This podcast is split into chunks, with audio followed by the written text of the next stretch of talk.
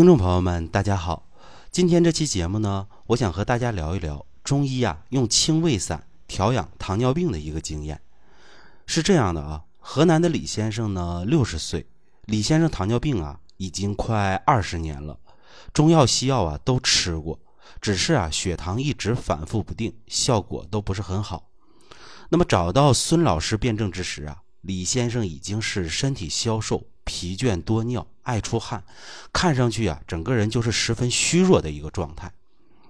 那么这一次呢，他通过收听节目找孙老师来辩证调养呢，按李先生自己的话说呢，也是抱着最后的一丝希望。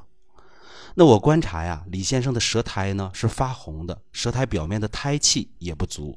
李先生自己说呢，还有口臭的一个情况，尤其啊是口渴比较明显，而且呢平时特别容易出汗。即便天气凉了，也很容易出汗。其实这个时候啊，孙老师是有点犯了难的。从症状上看啊，李先生是瘦弱、乏力、多汗，这都是一派虚象的表现。可是呢，我们从舌苔上看呢，他的舌苔又发红，这应该是热象，而且还有口臭、口渴的现象，这显然还是有热象。那么李先生这种情况啊，到底是应该补虚还是应该清热呢？那么经过啊再次的仔细辩证和反复斟酌，我决定啊根据李先生的舌象来调养指导。我为李先生啊推荐了一张调养方子：当归九克、黄连九克、生地黄十五克、丹皮六克、生麻九克、石膏二十克、葛根十五克、花粉九克，通通啊都是水煎服。那让孙老师觉得意外的是啊，李先生刚应用三剂的时候啊，就感觉到浑身舒服，出汗的现象呢就有所缓解了。这说明啊，李先生身体的内热清理的是很快的。所以呢，我在原方的基础上啊，稍作调整，让李先生呢配合莲子肉和人参须来煮瘦肉调服。最后啊，仅仅三个月的时间，李先生的检查结果呀显示尿糖啊已经是阴性的了。前几天呢，我助理还给李先生打电话了解情况，无论是血糖还是身体状态，李先生都是十分平稳的。而且李先生自己说了，现在自己啊感觉浑身有劲儿，体重也增加了一些，尤其啊情绪和睡眠呢都不错。所以啊，综上所述，李先生的问题啊其实主要还在胃火。那我们怎么知道有胃火呢？你像啊，舌红、口臭、总想喝水，这都是啊有胃火的热症表现。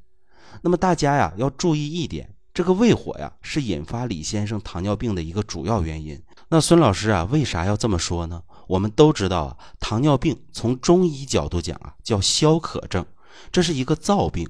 因为我们体内太燥了，阴液太少了，所以呢，导致啊体液里部分毒素杂质的浓度啊升高了，于是呢就有了血糖高、尿糖高。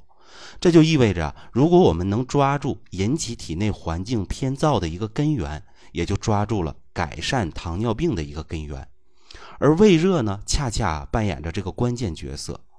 大家看啊，在中医理论上，肺是一身水液输布的上源。但是肺呢，负责输布的水液从哪儿来呢？必须呀是从胃来，因为肺呢它不能直接接受水分等营养，必须呀先喝进胃里，然后呢我们再通过胃到达肺部，由肺呢来进行啊水液的一个分配。如果有胃热，水液一进来就被烤干了，那肺还拿什么去分配呢？还有啊，在中医理论上啊，脾是一身水液代谢输布的一个中枢。可是啊，脾要输布的津液也是源于胃啊。你胃里头火太大，没有足够的津液给脾，那脾呀也是巧妇难为无米之炊。所以呢，就会导致啊，我们这一身都会缺少啊津液的一个濡养。那么由此可见啊，胃热的确是我们身体内环境偏燥的一个主要因素。那么既然如此啊，对我刚才讲到的李先生来说，就得以啊清胃火为主要的一个要点了。我们来看李先生啊当时用的一个调养方案：当归九克、黄连九克、生地黄十五克、丹皮六克、生麻九克、石膏二十克、葛根十五克、花粉九克。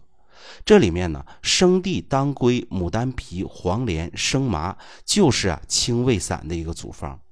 那么清胃散呢，可能大家都清楚，它是源于《脾胃论》里的方子，天职呢就是清胃凉血。其中黄连、牡丹皮啊，它是属于清热的；当归和生地呢是滋阴的；生麻呢能驱散郁火。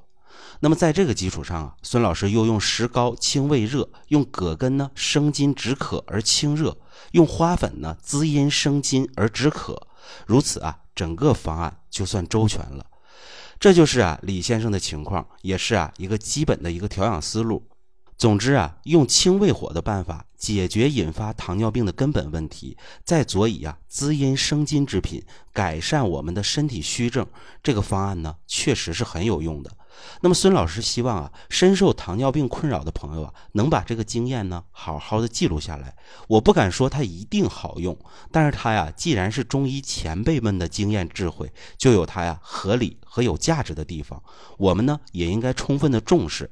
那有糖尿病的一个听众朋友啊，可以通过这个方案呢，增加一点点的调养思路，或者呢，在中医师的辩证指导下呢，来借鉴和应用。